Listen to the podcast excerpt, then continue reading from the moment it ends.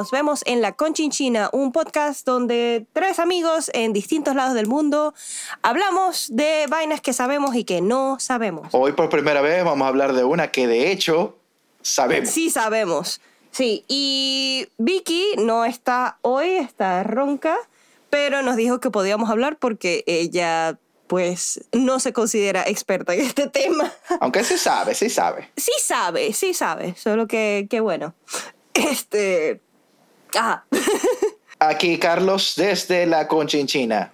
Y aquí Natalia desde Estados Unidos. Vamos a hablar hoy sobre el regreso a clases. ¡Yay! Dijeron todos los estudiantes. Em, no. Nunca. Y los profesores, Especialmente los profesores. especialmente los profesores. Carlos y yo ambos trabajamos en educación en circunstancias súper distintas, más distintas el año pasado que este año. Pero es un tema del que sabemos, del que hemos hablado bastante y que creo que sería bueno darle a conocer a la gente que no está metida en ese mundo. Pues sí, estamos en ambientes muy distintos, pero también tuvimos ambientes muy distintos creciendo porque fuimos a colegios muy distintos también.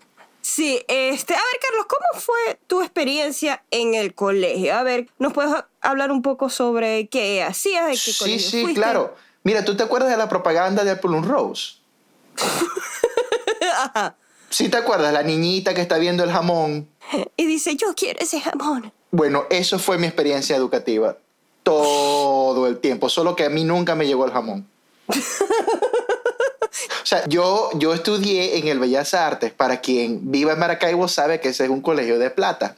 Pero para quien me conoce sabe que yo no soy de plata. Nunca he tenido plata, excepto ahorita. Y sin embargo. Y sin embargo, entonces, mira, mi mamá con mucho esfuerzo, gracias a la Venezuela semicapitalista antes de Chávez, logró pagarme la educación en el Bellas Artes porque ella quería darme una buena educación, pero hasta ahí llegaba su, su poder económico, pagarme el colegio y ya. Sin embargo, yo llegaba allá y estaban todos esos muchachos, pero con toda la plata del mundo, que llevaban todos los juguetes más nuevos y todas las cosas nuevas, que todas las cosas que yo quería tener.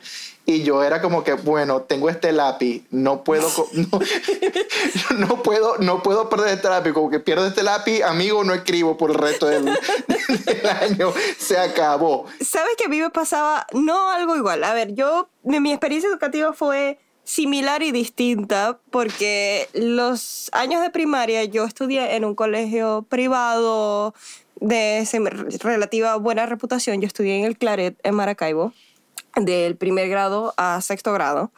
Y yo me acuerdo que mis papás siempre han sido clase media hasta que, bueno, llegó el chavismo. Mm. Y una de las cosas que me frustraban un poco era eh, a veces tener que estudiar con chamos con mucha más plata que yo.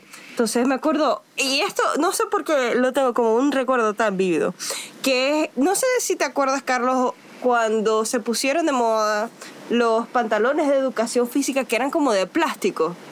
No sé si te acuerdas. Sí, sí, sí, sí, sí. Que eran como sintéticos y que te hacían sudar Sí. más. Sí, o sea, no entiendo por qué se pusieron de moda, pero en un punto estaban de moda. Sí. Y yo me acuerdo que venía, eran Nike o Reebok o estas marcas Super Plus. Decían que eran esas marcas. No, no, eran esas marcas, o sea, porque... Ah, los no, tuyos. Bueno, los, los míos, no. sí, los sí. míos no. Los míos No, no. no, no, no, los míos, míos no, o sea, los de mis compañeros. Ah, ok.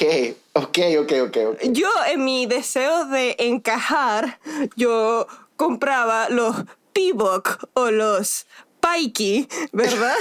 que sonaban como bolsas de supermercado, así. Y yo decía, mira, tengo los pantalones, ¿qué más panas?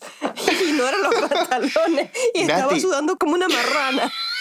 Nati, ¿y no te pasaba que tú hacías mucho esfuerzo para que, o sea, comprar aquella cosa que estaba de moda porque todos los muchachitos lo tenían, sea el pantalón, por ejemplo, y cuando llegabas cambiaba la moda Coño, sí, me pasaba. y a uno no le llegaba el memo, a uno no le llegaba el memo, uno le- no le llegaba el memo de que mira, ya, ya los pantalones esos no están de moda, ahora son los pantalones tipo fe. Coño, sí, maldita sea. Y, y uno pues Uno no llegó. tarde no, al no. memo, y claro que uno tarde. llegaba tarde. Entonces siempre uno era notoriamente pobre. Eso es lo que a mí me molestaba. Se me molestaba ser tan pobre. A mí me molestaba era, era que se me notara. Yo nunca fui notoriamente pobre, pero sí habían vainas, o sea, por ejemplo, cuando la fuente de ingresos de tu casa es una universidad pública, ¿verdad? Hey, habían meses muy buenos. O sea, yo había meses que yo decía, ah, sí, yo viajé a tal parte, arrechísimo. Y era la envidia. Pero había otros meses en que yo era, bueno, este, este es el cuarto mes en que comemos arepa tres veces al día. Um, bueno, pa'lante. Entonces era como que muy difícil encajar completamente. Y no sé si a ti te pasaba, Carlos, cuando eran, tocaban trabajos en grupo y ibas a casa de tus amiguitos. Dios mío. Y notabas todas esas cosas que, Que uno no nunca compraba. podía tener. Sí. Sí, sí, Sí. que sí. Captain Crunch, por ejemplo. Eh, Contigo era Captain Crunch, no, conmigo era por supuesto que los videojuegos, o sea, todo el mundo tenía la, me- la mejor consola y yo tuve una Nintendo hasta que la Nintendo 64 salió. Fíjate.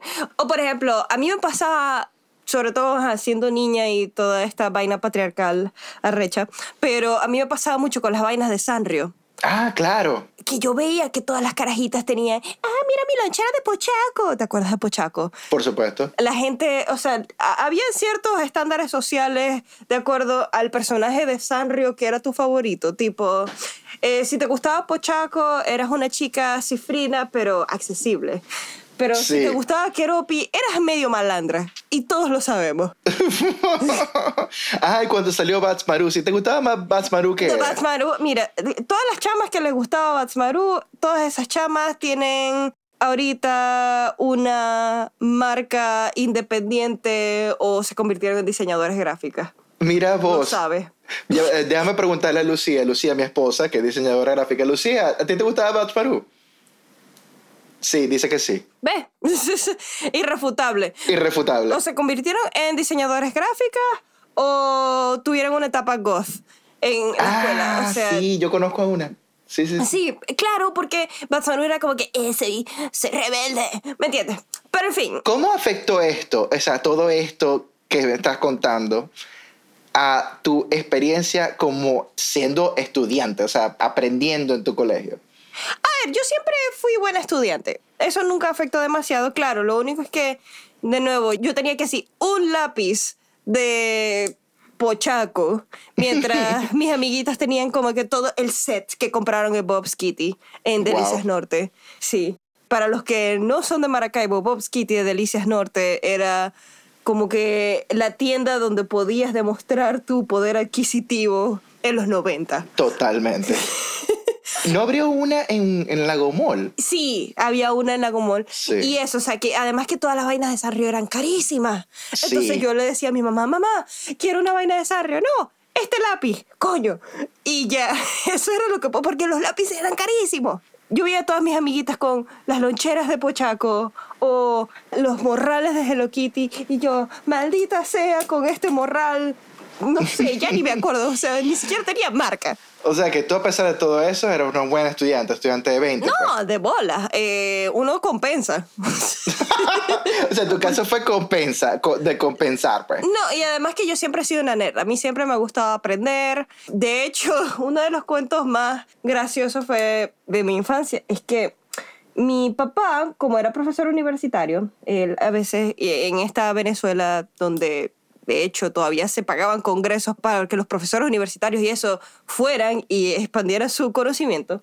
Mi papá fue a un congreso, le llegó una invitación que él iba a presentar en un congreso en Nueva York en enero. Y nada, mi papá emocionado que, mira, vamos a ir tu mamá, tú y yo, vamos a ir a Nueva York y, y vamos y vamos a pasarla bien, vamos al Congreso. Y yo me puse a llorar, huevo, me puse ¿Por a llorar qué? porque iba a perder clases.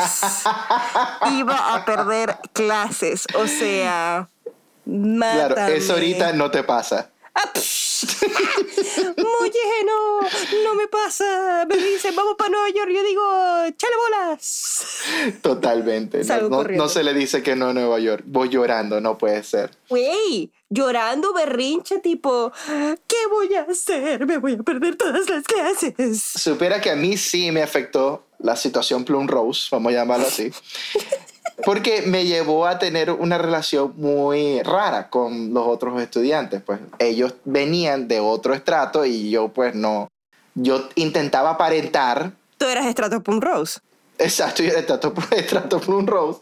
Y yo trataba de aparentar que yo, a mí sí me llegaba el jamón. Por supuesto que eventualmente todo el mundo se dio cuenta que a mí no me llegaba el jamón y bueno, empecé a ser como que el muchacho como que el relegado, el que no es igual. Claro. Y mira, yo hasta, hasta hace como dos meses yo pensaba que toda esa gente me tenía idea o me tenía rabia o, o algo por el estilo. Sí. Sí, sí.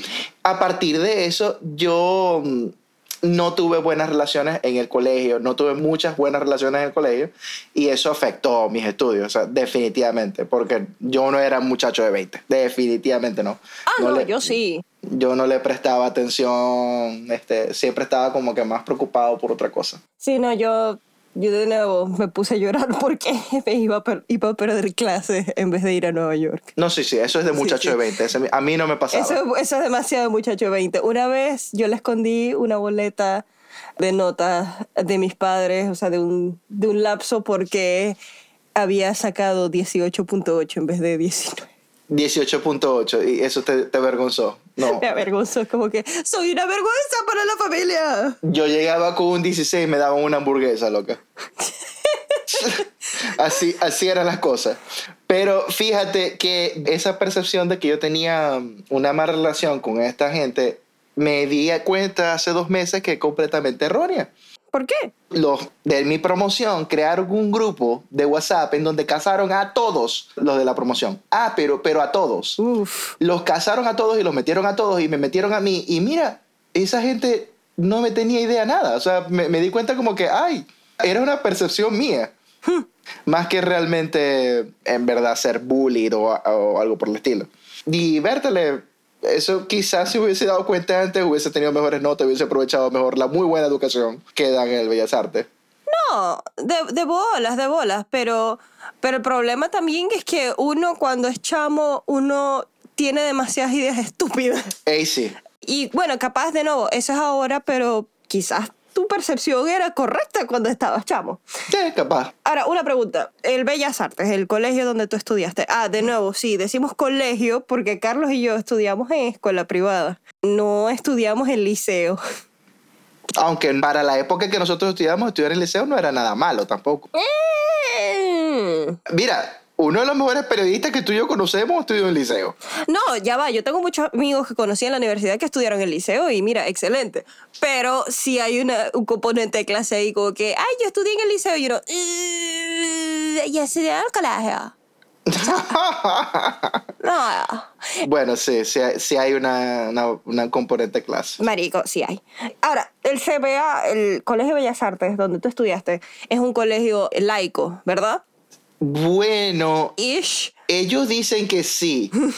ellos dicen que sí, pero toda primaria nosotros tuvimos una materia que se llama religión, Ok. en los que nos enseñaban a rezar y teníamos que comprar el libro y todo. Ojo, el libro no era la Biblia, era un libro específico, un libro de texto de religión.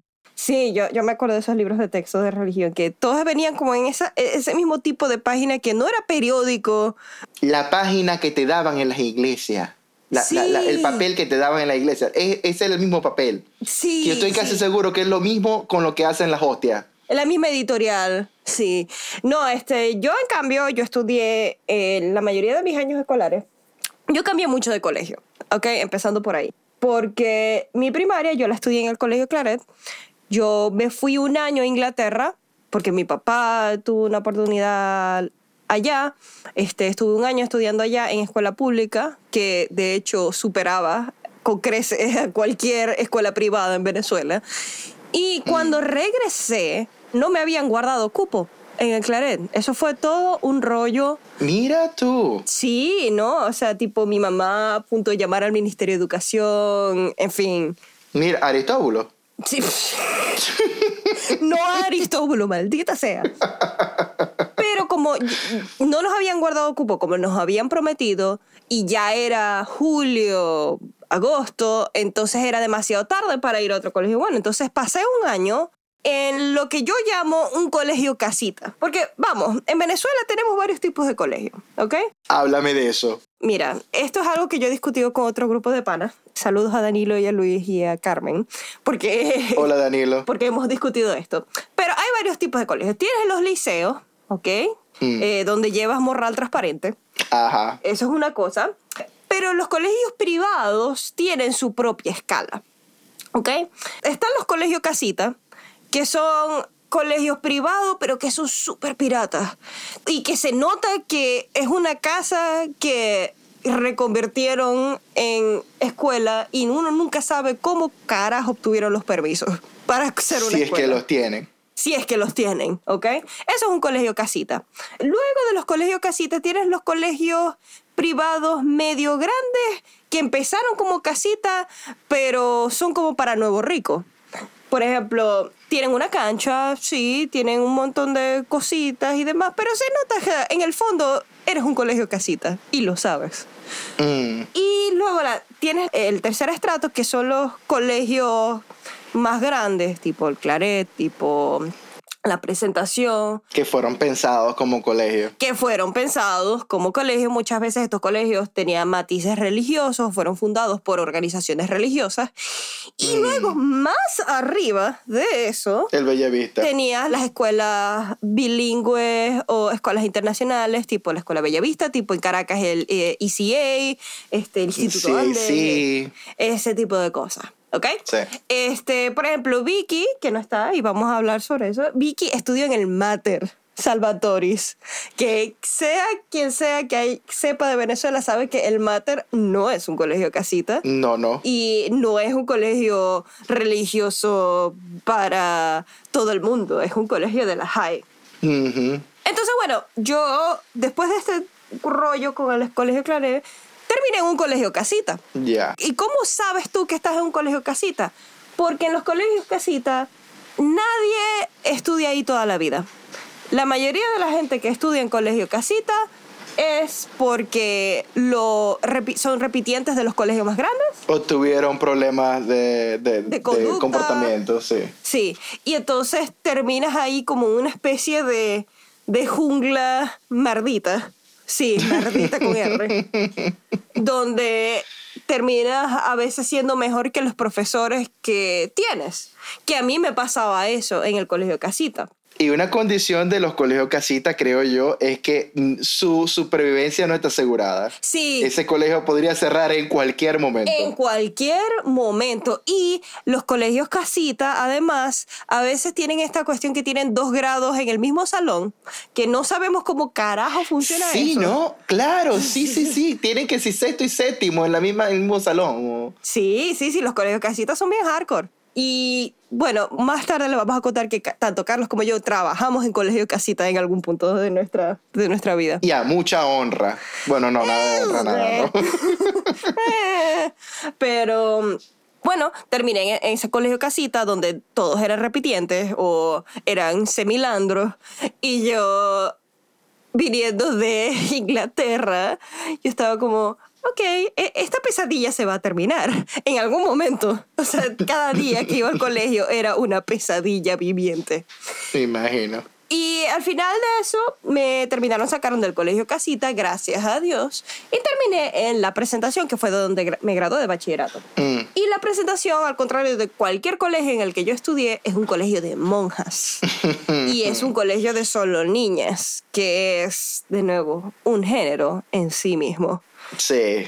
Sí, o sea, tipo, había una materia en, en la presentación que se llamaba hogar, que yo no la vi porque Qué. Hogar, en la que te enseñaban a bordar y a ser lavar buena esposa. Sí, ¡Wow! sí, o sea, se fue creada para, Dios mío. para ser una buena mujer dirigente de su hogar. Ahora como educadores vemos esas cosas y es como que el horror es sorprendente. O sea, ¿qué, qué clase de horrores podrían salir de la educación venezolana? Bueno, el chavismo, el chavismo pasó. El chavismo pasó. Sí, sí. Y de nuevo, y eso que tú y yo tuvimos una educación relativamente privilegiada, de nuevo, Mm. ambos estudiamos en colegios privados, en un grado u otro.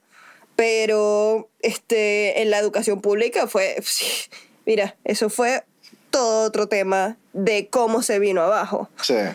Pero sí, la educación venezolana, sobre todo, y creo que en muchas partes latinoamericanas, si estás en educación pública, por lo general no hay tanta cuestión de religión y todo lo demás.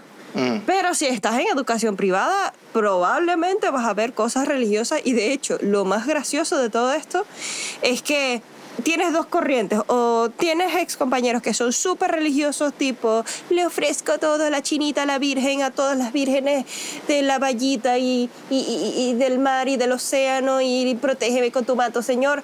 O tienes gente totalmente atea. No hay un punto medio.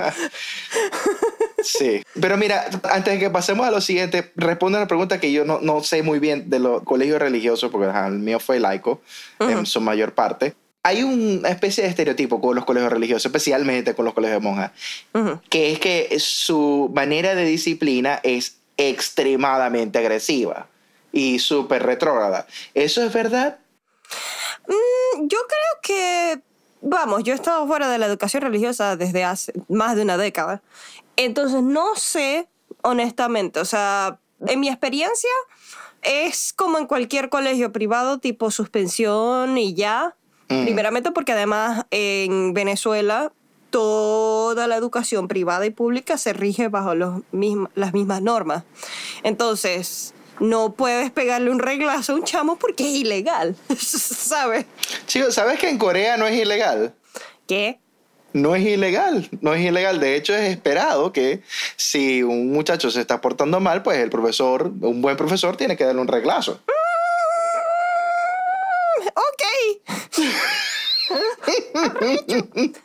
Datos de la educación internacional. Maldición. No, pero de nuevo, en mi experiencia, o sea, a mí nunca me pegaron, nunca fue nada. O sea, lo único es que, por ejemplo, yo me acuerdo que en la presentación escribí una obra de teatro donde había un chiste sobre los Reyes Magos en realidad siendo gays. Oh. Yo, en los colegios religiosos y la comunidad LGBTI, o sea, siempre ha sido un tema. Este, desde que he estado en el colegio, tipo, me, me dijeron, no, tienes que reescribir eso porque aquí no, no. Y yo, ok. ¿Qué, qué, qué más pues? Ajá. A pesar de que casi todas mis amigas de educación religiosa terminaron siendo parte de la comunidad LGBTI. Eh, lo cual es más gracioso.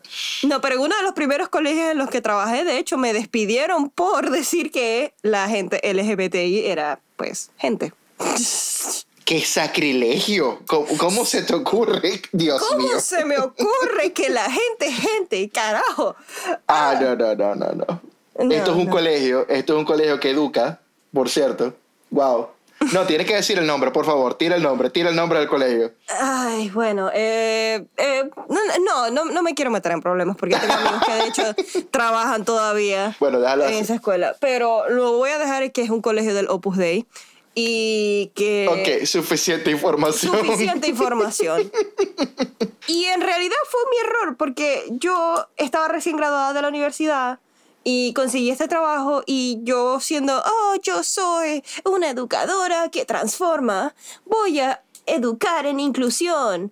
Y pues me salió el tiro por la culata porque tenía que ver en qué contexto estaba trabajando. Claro, claro. O sea, si estás en el contexto de un colegio PUDE que es religioso de paso, No, no solamente, lo, lo más arrecho es que ni siquiera es religioso de monjas, ¿me entiendes? De hecho, las monjas eran mucho más abiertas de lo que cualquier colegio Opus Dei es.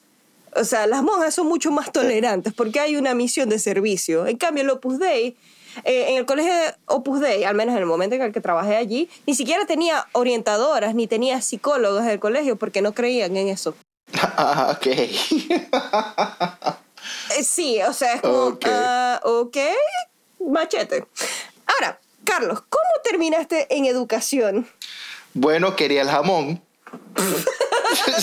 Pero, pero vamos, o sea, si querías el jamón, No. evidentemente educación no era la manera no, para obtener el jamón. Es mentira, es mentira, es mentira, mentira, mentira, mentira que me metí en educación porque quería el jamón. O sea, uno, uno cuando estudia letras, uno tiene pocas opciones. Uno puede, o sea, las opciones profesionales de un estudiante de letras está en Hablar huevonadas. Ser peluquero, este, taxista.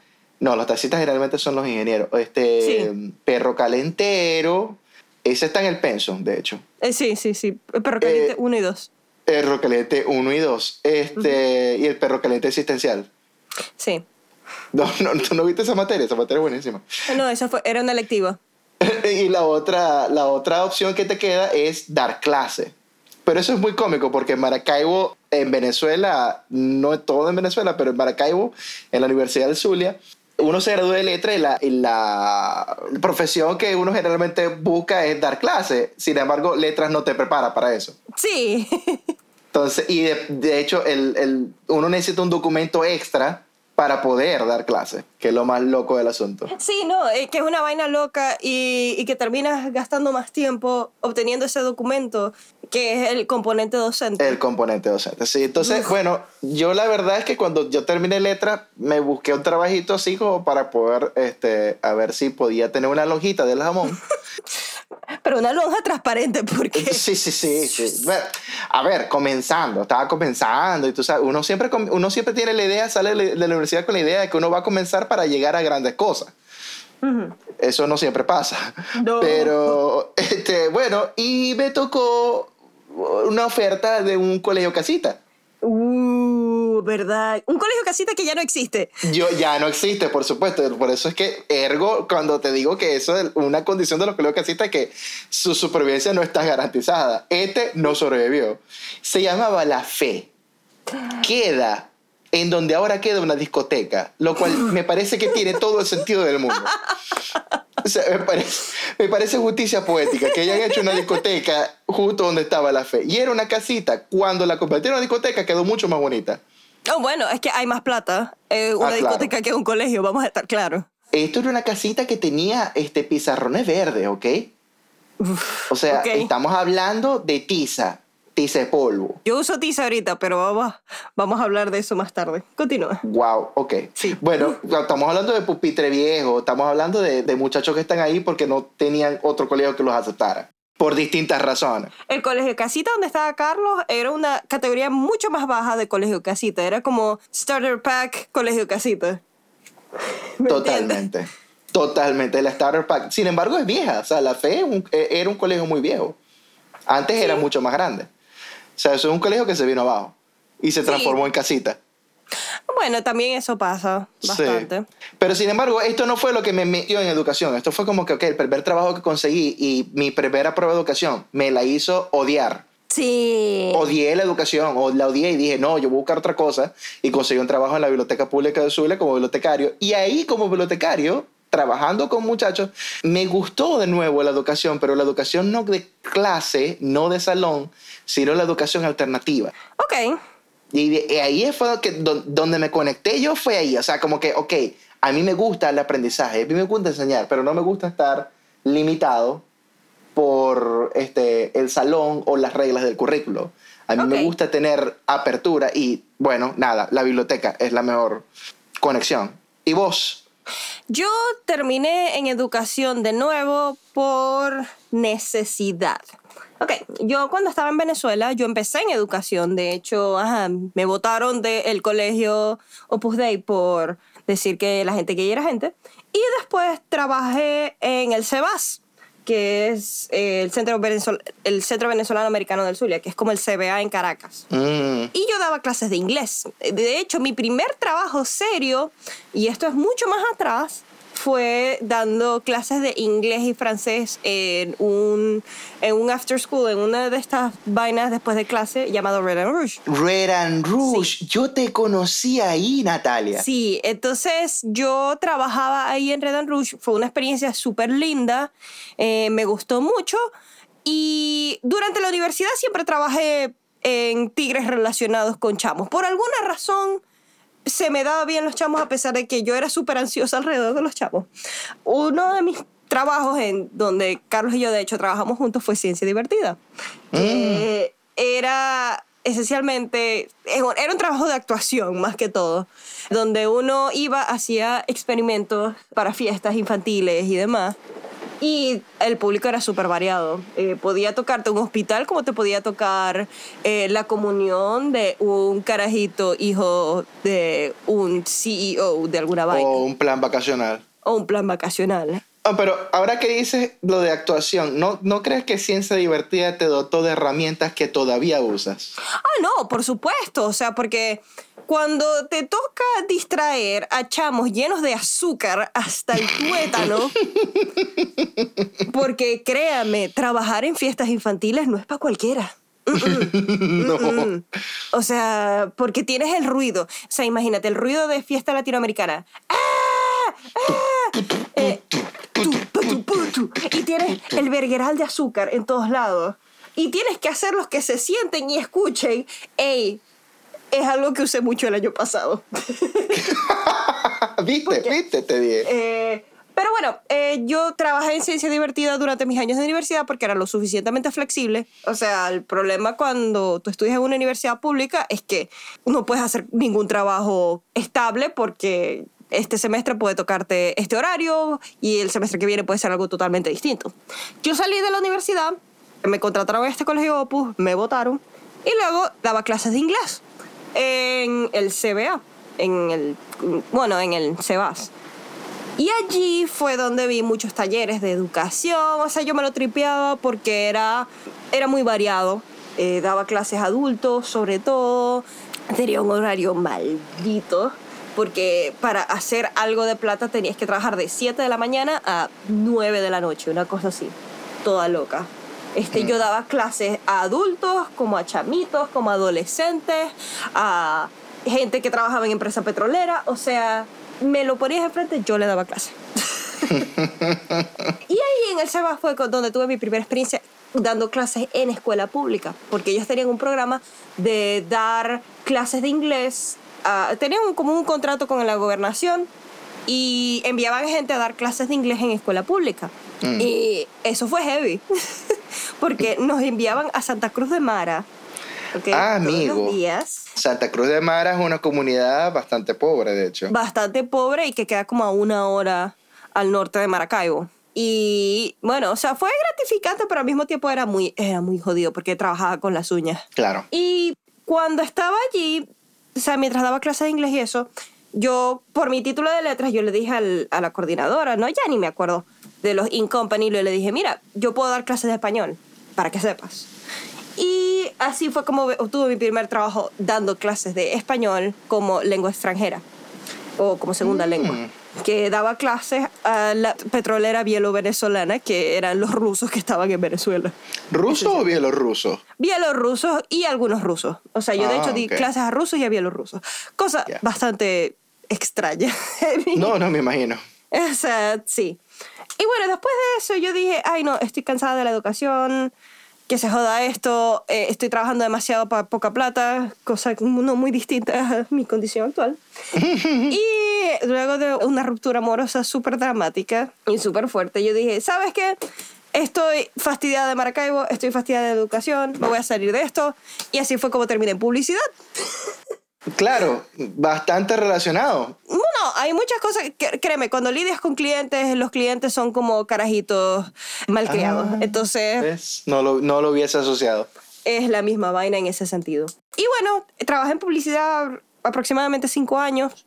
Cuando me vine a Estados Unidos, eh, que me vine parte por, ¿sabes? Necesitaba salir de Venezuela. La beca que obtuve con la Universidad de Colorado, que fue lo que hablamos un poco el, el episodio pasado, decía que yo tenía que dar clases de español como parte de mi beca. Entonces daba clases de español, normal, se lo veo. Hacía tutorías eh, a de secundaria de acá. Y luego de eso, pues mi misma titulación me limitaba a trabajos en educación. Entonces, bueno, así terminé en educación pública acá. Con un, tengo una licencia provisional por ahora, porque no tengo título en educación. ah, qué divertido. Sí, y no creo que ver una clase de fundamentos de educación me vaya a ser mejor o peor maestra, honestamente. No, no te va a hacer. Yo vi la clase. Eh, sí, o sea, yo vi la clase en el componente docente, es una ladilla. Cual... Es más, las materias pedagógicas son una ladilla. Lo son. Sí. Lo siento. Sí, lo son. Mientras más teoría de aprendizaje es, más ladilla es. Más ladilla es. En fin. Eh, Los lugares donde yo he aprendido más sobre educación no ha sido en, en clases, ha sido en, en lo que llaman en escuelas internacionales y bueno, en Estados Unidos también, PD, Professional Development, de- de- desarrollo profesional. Y sin embargo, porque el PD acá, el Professional Development, es absolutamente pointless. No, aquí, aquí en, en internacionales son conferencias y las conferencias Ah, siempre por supuesto, son porque tienen la plata, tienen la muy- plata, papi. mucha gente buena. O sea, si vas a una conferencia y eso, ok, pero los, los Professional Development dados por la misma escuela, o sea, mira, Ah, no, eso no, eso no cuenta. yo no me paré a las 7 de la mañana para ver a Bob leyendo de un PowerPoint. O sea, para eso me rasco las bolas y me quedo en mi casa. Sí, Que sí, eso sí, es lo sí. que pasa mucho. Sí, sí, sí. Y bueno, Carlos y yo trabajamos en un contexto parecido en el sentido en que él trabaja en una escuela internacional, yo trabajo en una escuela pública aquí en Estados Unidos.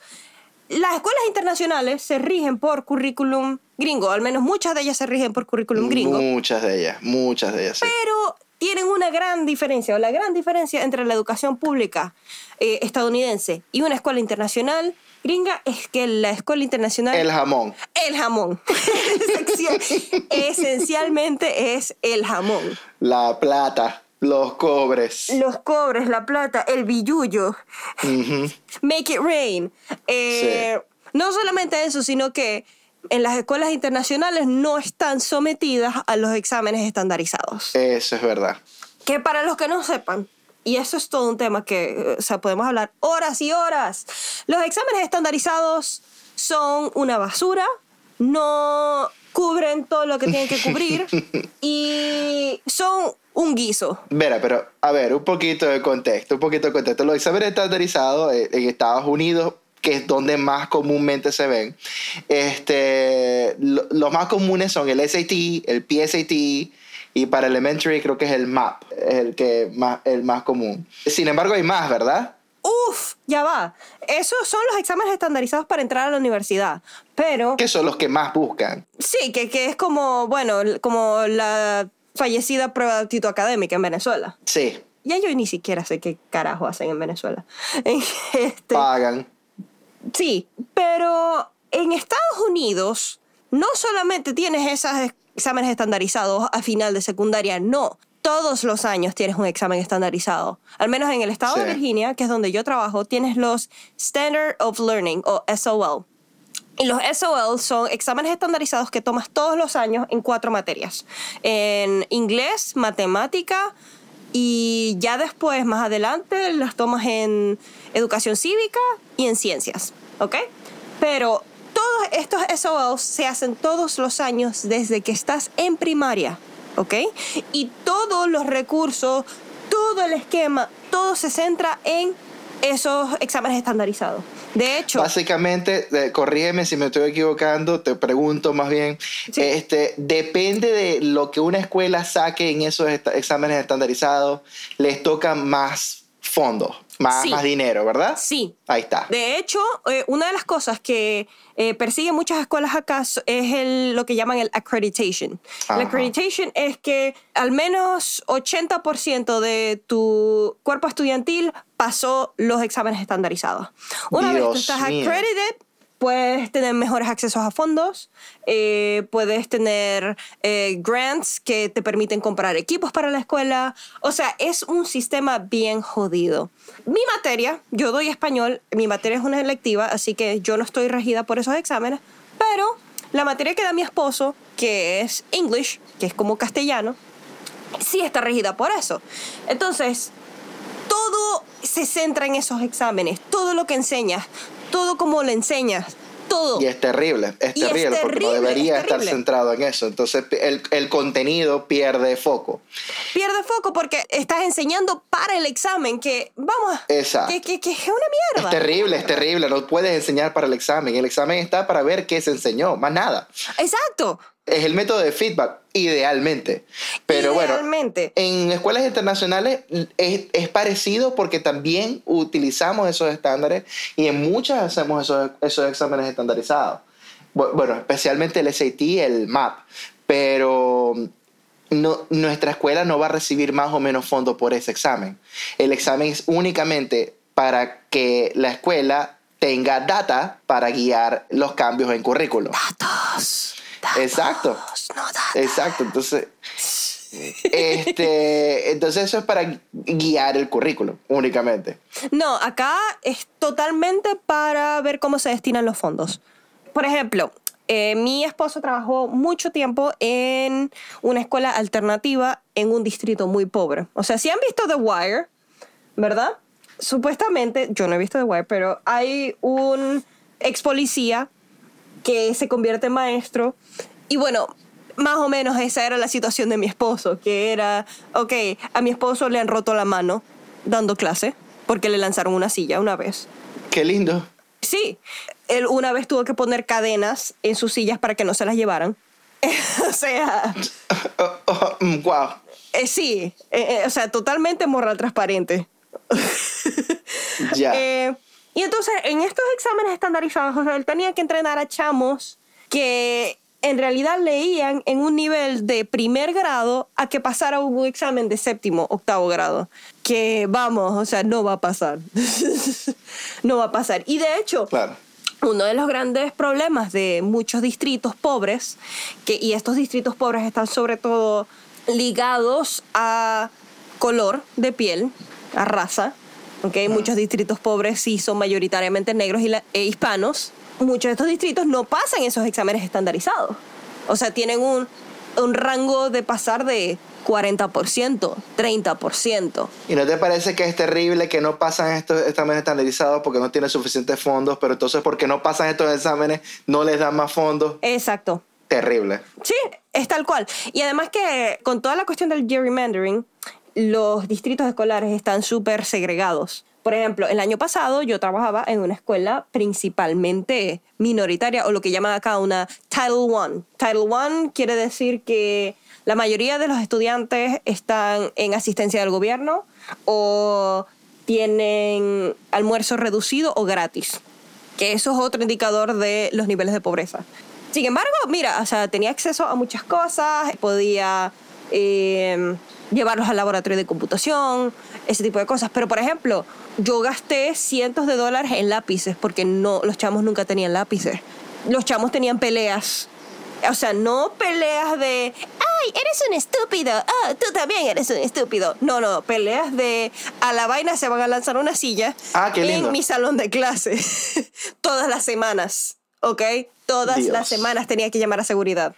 En la escuela había un policía.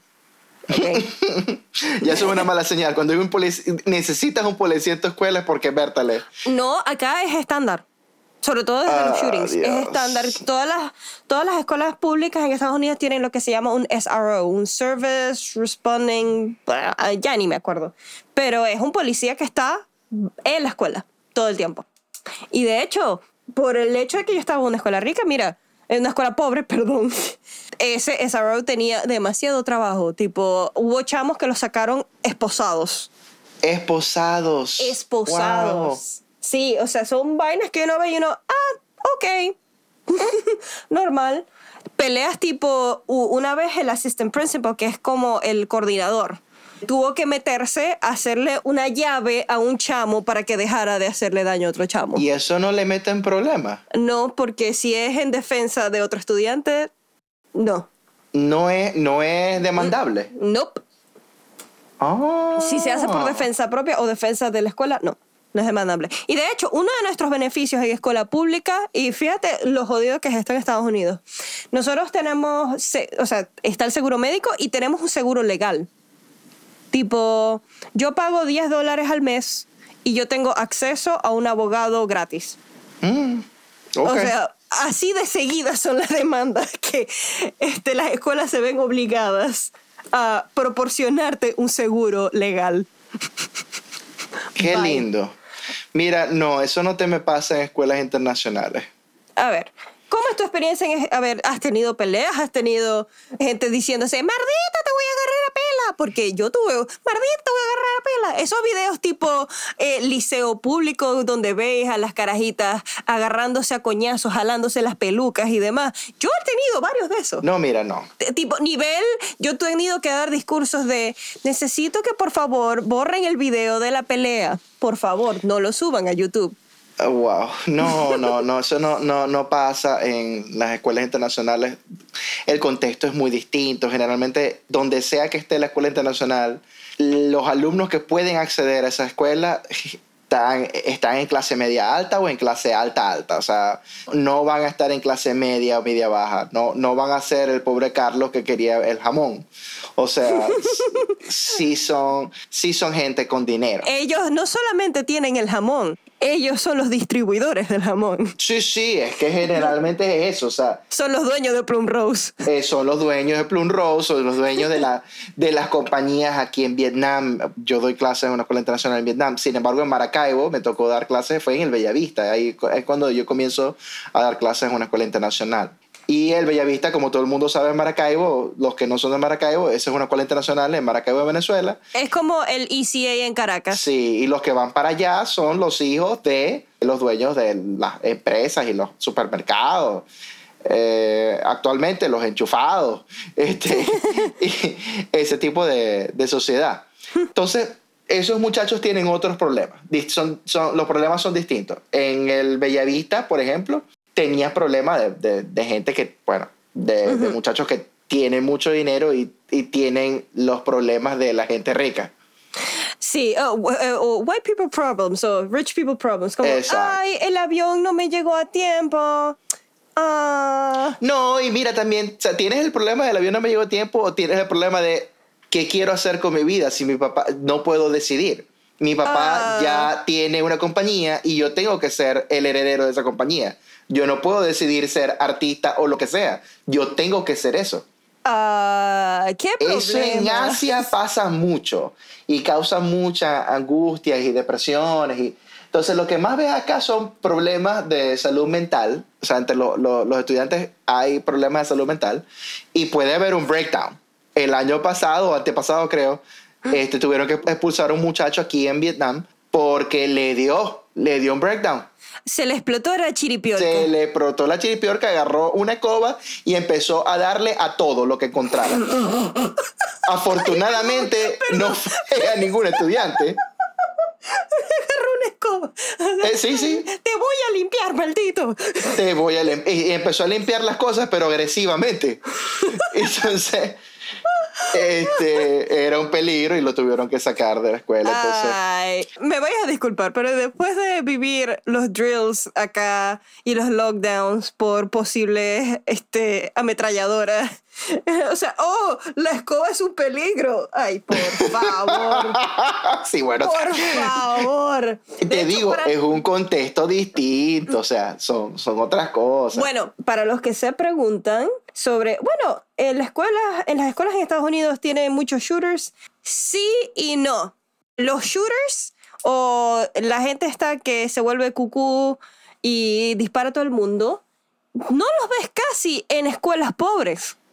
De hecho, Ah, sí, de hecho sí está racializado. Y no me extraña. con cuestiones de clase social. Tipo, nunca vas a ver una amenaza de shooting y de hecho las amenazas de shooting que has visto nunca han sido en escuelas Title One porque esos carajitos tienen tantos peos propios y tantos rollos en la sociedad que no les da tiempo de pensar en ese tipo de cosas. ¿Me entiendes? En cambio, en las escuelas blancas sí ves más eso, hay más amenaza. De hecho, en la semana pasada eh, yo tuve que hacer en las escuelas públicas acá en Estados Unidos, al principio de año escolar tienes que hacer lo que se llama un drill o un simulacro, ¿ok? Están los simulacros de incendio que ocurren todas las semanas este, por ley para que los chamitos sepan qué hacer durante un incendio. Y ahora tenemos active shooting drills, que es saber qué hacer cuando hay un intruso en la escuela. Tipo, ok, tienes que apagar todas las luces y tienes que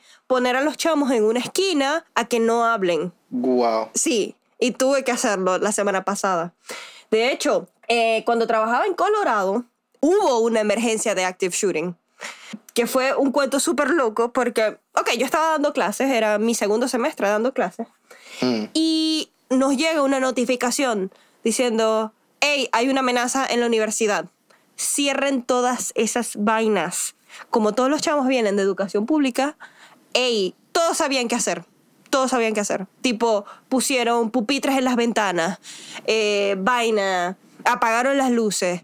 Yo como estaba en un salón que estaba cerca de la salida, marico, la gente, yo le dije, salgan corriendo pa'l carajo. Váyanse, váyanse ya. Es más, cuando tuvimos la primera advertencia, tuvo un chamo que tenía una bebé, el carajo, o sea, no miró para atrás, salió corriendo del salón y como, ok, um, dejaste todos tus peroles. Bueno, pero es que eso, Bueno, ajá, ok. imagínate, en, en caso de un shooter, Este, bueno, cerraron, cerraron el edificio. Yo me tuve que ir a un salón distinto después de que descargué a todos mis alumnos para que se fueran y me fui a un edificio y estaba en el piso. Al final resultó que no era un active shooter, al final era un carajo loco que tenía un machete, un machete literal, que lo agarró la policía después, pero la vaina es que no se sabía nada. Y, y eso, o sea, hubo después atención psicológica, después nos dieron un entrenamiento con la policía de qué hacer cuando hay un active shooter. Es un peo loco que si tú no estás preparado para eso, ey, o sea, yo vi carajitas llorando así, ah, ataques de pánico. bueno, Y- es que no es yo- cualquier cosa. no, claro, pero, por ejemplo, yo viví las, las, eh, protestas en Venezuela y honestamente no era nada diferente a lo- cuando te lanzaban una bomba o llegaba la guardia. ¿Entiendes? Mm. Excepto que aquí estamos como más normalizados. Es terrible, ¿no? Que, que en el, que en el ambiente educativo esté normalizada la amenaza de que pueda llegar un loco a disparar a la gente. Y muchas veces ese loco es de la misma escuela. O sea, es un chamito, un Eh, Jeremy que, ay, me explotó la cotufa. Y ya. Sí. Bueno, yo tuve uno que le explotó la cotufa, pero como aquí no hay pistolas, Sí. Eso, Eh, pues, Lo que hay es escoba. ¡Ay, te voy a matar escobazos! Lo siento, que demasiado cómico. Te, te voy a joder con esta escoba, maldito. ¡Ah! pero Eh, sí, no, no, no pasa. Los drills acá son los de, de- drills de incendio. Sin embargo, sé de escuelas acá que han hecho drills de active shooter, de, de shooting. Pero es más que todo porque los muchachos que van a las escuelas internacionales van porque son hijos de eh, expatriados, de generalmente americanos, este, gringos que, que, que vienen para acá a Vietnam a trabajar y entonces meten a su hijo en una, en una escuela que va a ser el mismo setting que la escuela que se va a encontrar cuando regresen a Estados Unidos. Entonces tienen que prepararlos para un shooting porque se espera que vayan para Estados Unidos. Sí, eh, y, y es una vaina horrible y es una realidad. O sea, de hecho, si tú tienes un hijo acá, tienes ese, como que ese constante miedo. Ahora, la otra cosa es que, sí, de nuevo, tú ves eso más en escuelas clase media, clase media alta, porque son más probables que ocurran en escuelas clase media, clase media alta, eh, que en una escuela eh, como la que yo trabajaba el año pasado. Pero inclusive en esas escuelas pobres también las hacen. O sea, uno nunca sabe. Ahora, mucha gente, y cambiando un poquito de tema, pero sí, dentro del mismo tema de la educación, mucha gente se estará preguntando, o la experiencia que han tenido con educación sobre- ha sido sobre todo con sus maestras de ciencias sociales, con chaquetica llamada Gladys. o Magali. Sí, y definitivamente la educación, mientras nosotros estamos hablando ahorita, ya no es lo mismo que, que la educación que nosotros vimos, que la Sí. educación que la gente vio en, en, en aquella época. La educación ha cambiado mucho de contexto y de, se ha actualizado mucho en cuanto a técnicas y, y, y en cuanto a foco también. Sí, por ejemplo, todos esos proyectos que alguna vez hiciste de... Bueno, por ejemplo, uno de los mis recuerdos más traumáticos de primaria es que nosotros teníamos en tercer grado una maestra que siempre llegaba, ni siquiera era la, la maestra de nosotros, la maestra normal que nos daba todas las materias, era otra maestra que asignaron. Y llegaba todas las mañanas a preguntar la tabla de multiplicar. Podía tocarte cualquier tabla de multiplicar y podía llamar a cualquiera. Y si te llamaba a ti, tenía una cara de perro. y, y te llamaba y como, Álvarez, a ver, la tabla del 7. Y yo, ah, ah, ah". ¿Por qué la del 7, chamo? ¿Por qué la del 7? ¡Qué odio! Maldita ¿Qué- tabla del 7. No puede ser la del 5, no puede ser la del 4, la del 3. No, No. no, no, no, la del 7. ¿Qué? La del 7 y la del 9. Entonces, no, la, la educación ha cambiado y ya no es ese, esa experiencia traumática. Porque este, la educación como la gente ha cambiado mucho. Entonces ahora todo está más centrado en, bueno, hay que satisfacer la- las necesidades del estudiante. Que eh, por un lado está bien, sí, perfecto que ya no tengas ese recuerdo traumático de las tablas de multiplicar. Pero mm, a veces es un poco fregado porque los chamos, o sea, muchos distritos están esperando que uno sea un showman y un stand-up comedian y todo lo demás, pero que al mismo tiempo sea, "Ah, soy estricto. Es como, Marico, ¿qué soy? ¿Por qué me estás pagando? Dame un poquito más de, de- de- de- señal. Yo creo que básicamente es porque los distritos en Estados Unidos especialmente están buscando esa estandarización y están persiguiendo tan duramente esa estandarización que no consideran el contexto en el que están sus particulares escuelas. Y todo tiene que, o sea, la educación, los paradigmas que han cambiado ahorita, más que todo, que más que el, el foco del estudiante, como que student centered, yo creo que más tiene que ver más con el hecho de que se están muchos este, pedagogos se están haciendo la pregunta, ajá, ¿qué le va a servir al estudiante? Evidentemente, saberse la tabla de multiplicar es completamente inútil. Sí, porque uno tiene calculadora. Y esa era la otra vaina, que, que cada vez que te dice, en la vida real no vas a tener una calculadora. Yo uso la calculadora todos los días de mi celular. Exactamente, no solamente, no, no solamente vas a tener una calculadora, tienes como 40.000 aparatos que la tienen. Sí, o sea, ay, Tú puedes buscar una calculadora en Google. Y entonces, como que, sí, sí, sabías que, sabes que sí, sí va a haber una calculadora siempre a la mano. siempre va a haber una calculadora a la mano. Siempre vas a tener acceso a herramientas que te van a dar la respuesta. Ah, pero, pero sí, o sea, a veces eh, la educación, sobre todo en Estados Unidos, en el setting internacional puede ser que sea un poco distinto, pero se espera mucho el entretenimiento y la obtención de resultados. Ahora, lo que yo tengo entendido es que en las escuelas privadas es mucho más fregado porque tienes la noción de el estudiante como cliente. Ajá, eso también pasa en escuelas internacionales.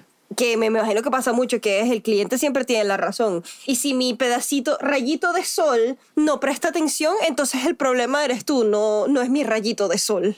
Eso no es exactamente lo que pasa en los, en los settings internacionales. En los settings internacionales pri- principalmente el problema es, este, mira, yo no creo que los estudiantes deban utilizar devices, Aparatos. dispositivos electrónicos, aparatos electrónicos.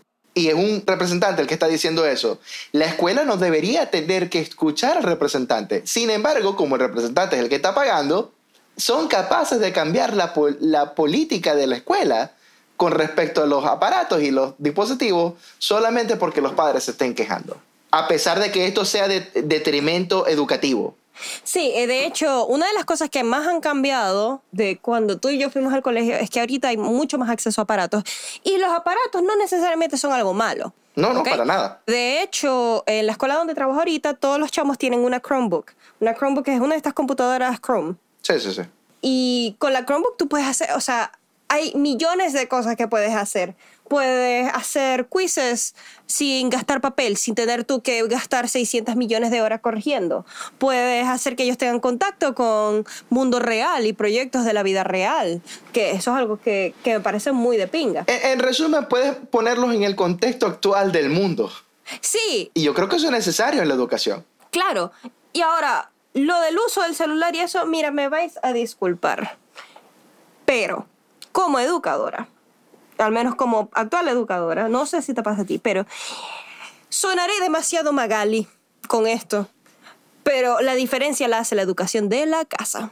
¿Ok? Ah, sí, sí, no, no, eso sí, eso sí. Si en la casa no toman en serio la educación, olvídate, el carajito no la va a tomar en serio. Y el carajito va a sacar el celular. Una vez tuve una chamita, el año pasado, le quité el celular porque, o sea, estábamos haciendo otra actividad y ella estaba en Snapchat. Y le, dije- le di tres advertencias y a la tercera fue como que, ok, te voy a quitar el celular porque son normas del colegio. La carajita se paró, agarró el teléfono de mi salón, llamó a la madre diciendo, la maestra me quitó el teléfono, o sea, how dare she. Y yo, ah, así es la vaina. Ok. Referral. Oh, este, oh, firma el libro de vida. Pero la vaina es que los padres, si a, los padres les sabe a culo, les va a saber a culo las veces que los llames. Les va a saber a culo que les quites el celular. De hecho, van a decir que tú estás equivocado. ¿Por qué le quitaste el celular a mi rayito de sol? Sí, pero también es que le sabe a culo, como tú has contado ya con- en nuestras conversaciones, ya no por aquí por el podcast, pero por otros lados me has contado, que le sabe a culo porque está en un contexto muy específico. Está en contexto de pobreza o, o, eh, en situaciones de, situaciones de riesgo. No, no, no solamente en situaciones de riesgo, Carlos. O sea, inclusive algunos chamos de clase media o medio white trash y demás también les sabe a culo. Pero es porque yo, yo, yo estoy se- 99% segura que la única razón que esos chamitos están en la escuela es porque les dan comida segura y porque es ilegal no tenerlos en la escuela. Y ya. Entonces no pueden tener homeschooling. Sí, pero es todo un papeleo y Ah, ok, hay papeleo para eso. Ok, ok, ok. ok. Ya, ya con eso respondiste. Pero sí, es ilegal no tener a un chamo en edad escolar metido en la escuela. Pero, o sea, hay muchos padres que tienen tres trabajos, cuatro trabajos. No pueden hacer homeschooling ni nada, entonces. No claro. pueden hacer homeschooling, los está criando la abuela, se están criando ellos mismos. ¿Me entiendes? Entonces, les va a saber a culo porque al papá de por sí no le fue bien en la escuela. Ya. O sea, de nuevo, a mi esposo lo han amenazado de coñazos. Padres. Ok. O sea, En un mundo ideal, esto no, no se puede aplicar en, en situaciones muy especiales en Estados Unidos, en Venezuela mucho menos. Pero este, generalmente la burbuja que es la educación internacional, uno ve lo que podría ser un mundo ideal. En un mundo ideal, una escuela también le enseña a los padres. En un mundo ideal hay un- una organización de apoyo al estudiante que hace conferencias constantemente con los padres para poder también educar a los padres en los nuevos contextos educativos. Eso es lo que debería ser en, un mundo ideal. lo que debería ser, pero el problema es que tienes una sociedad, al menos, al menos pasa mucho en Estados Unidos, que eh, sobre todo en los distritos con más necesidad o más urgencia de educación, que es que, ok, eh, una vez en mi distrito, eh, en mi distrito anterior, que es el distrito donde trabaja mi esposo, ellos hicieron una escuela para padres. Tipo, ok, tú vas a venir a la escuela, te damos comida y te vamos a enseñar cómo ser el mejor padre posible. A vaina, se hartaron la comida y se fueron. O sea, no llegaron a la instrucción como tal. Wow. O sea, los cambios en la sociedad tienen que ser cambios holísticos, ¿ok? Sí, exactamente. Y sí. mira, mientras no tengas, o sea, mientras todo el sistema esté en contra de ti, en contra de tu avance social, cuando tengas un sistema racializado, porque sí, la educación acá está segregada. Olvídalo, Mm. está segregada no solamente por raza, pero por clase social. O sea, si tú vives en el distrito actual donde vivo, cobran más impuestos, pero es un distrito más, mm, o sea, es un mejor distrito. O sea, de nuevo, los chamos tienen computadora uno a uno. La comida en la cafetería es mejor. ¿ok? Se nota en la diferencia. O sea, tienes opciones en la cafetería. Me acuerdo en la cafetería anterior, ah, bueno, tienes este peanut butter and jelly sandwich y ya. Mira, cuando dice, cuando dice este, que, la- que los estudiantes tienen computadoras uno a uno, es que cada uno tiene su canaimita, pues. Tiene su canaimita que se la lleva a la casa. O sea, las Chromebooks son como las canaimitas que se la llevan a la casa. pues. Viste, o sea, que el- en realidad Aristóbulo estaba adelantado a su época. Ay, cállate la jeta, Carlos. O sea, pero la vaina es que tú puedes hacerlo de las canaimitas si hay una educación que te dice, mira, esto le pertenece al colegio, no te pertenece a ti y no la vas a vender en Mercado Libre a tus mercado amigos. ¿Me entiendes? Estás diciendo que eso pasaba en Venezuela. No te creo. Mm, o sea, que, que es la misma razón por la cual, ok, en mi distrito anterior sí había one on one, que es la canaimita, pero no se la llevaban a la casa, ni de verga, ni de verga se la llevaban a la casa. Claro. Mira, para ir cerrando, una pregunta súper importante. Si tú pudieras aplicar de toda tu experiencia, si tú pudieras aplicar una cosa, pero solamente una, que vaya a ayudar a la educación venezolana a mejorar, ¿qué sería? Acceso a internet. ¡Wow! ¿Qué? ¿Qué? ¡Wow! Qué, qué, qué, directo y qué, qué justo en, el blanco. Increíble. No, no, lo había pensado. Acceso a Internet porque eh, muchas de las cosas que se están haciendo en educación no se están haciendo porque muchas de las maestras no tienen acceso a, las nuevas, a los nuevos métodos, a las nuevas cosas que se están haciendo por falta de internet. Ya. O sea, artículos que de los 70, como que, bueno, sí, es totalmente legal eh, pegarle al estudiante. Eh, médico, no. Entonces, acceso a internet y ver que hay muchas herramientas en internet ahorita gratis para mejorar eh, tus métodos de enseñanza. Entonces, acceso a internet, punto. Bueno, me quitaste la mía, porque la mía iba a ser acceso a internet.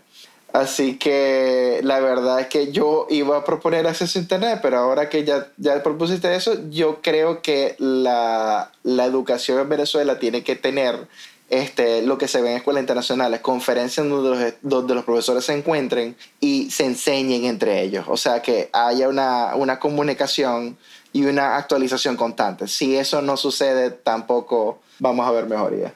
No, claro, y ahorita está muy fregado hacer actualización profesional cuando los maestros no tienen plata para el pasaje o para comer. O para comer. O para el jamón. O para el jamón. No hay jamón. o sea, el jamón se fue. Y, ahorita, Natalia, ¿finalmente tienes jamón? Eh, tengo una lonjita. Ah, bueno. Tengo una lonjita de jamón. O sea, yo quisiera poder tener una rodaja más, más gruesa del jamón, pero, pero no, tengo una lonjita semi-transparente. Ya. Ojalá en el futuro Plum Rose llegue a tu casa. Es una mortadela. No, yo creo que ni siquiera es un jamón, es mortadela. bueno, mira, estuvo bueno. Sí, este, bueno, eh, con esto cerramos el episodio de hoy. Es un poco más largo, pero es porque tenemos demasiado que hablar sobre esto. Y dejamos cosas por fuera. Y dejamos muchas cosas por fuera. Entonces, este, esto fue, nos vemos en la Conchinchina. Este episodio fue con Carlos y con Natalia, no con Vicky, pero volveremos en una próxima ocasión con Vicky.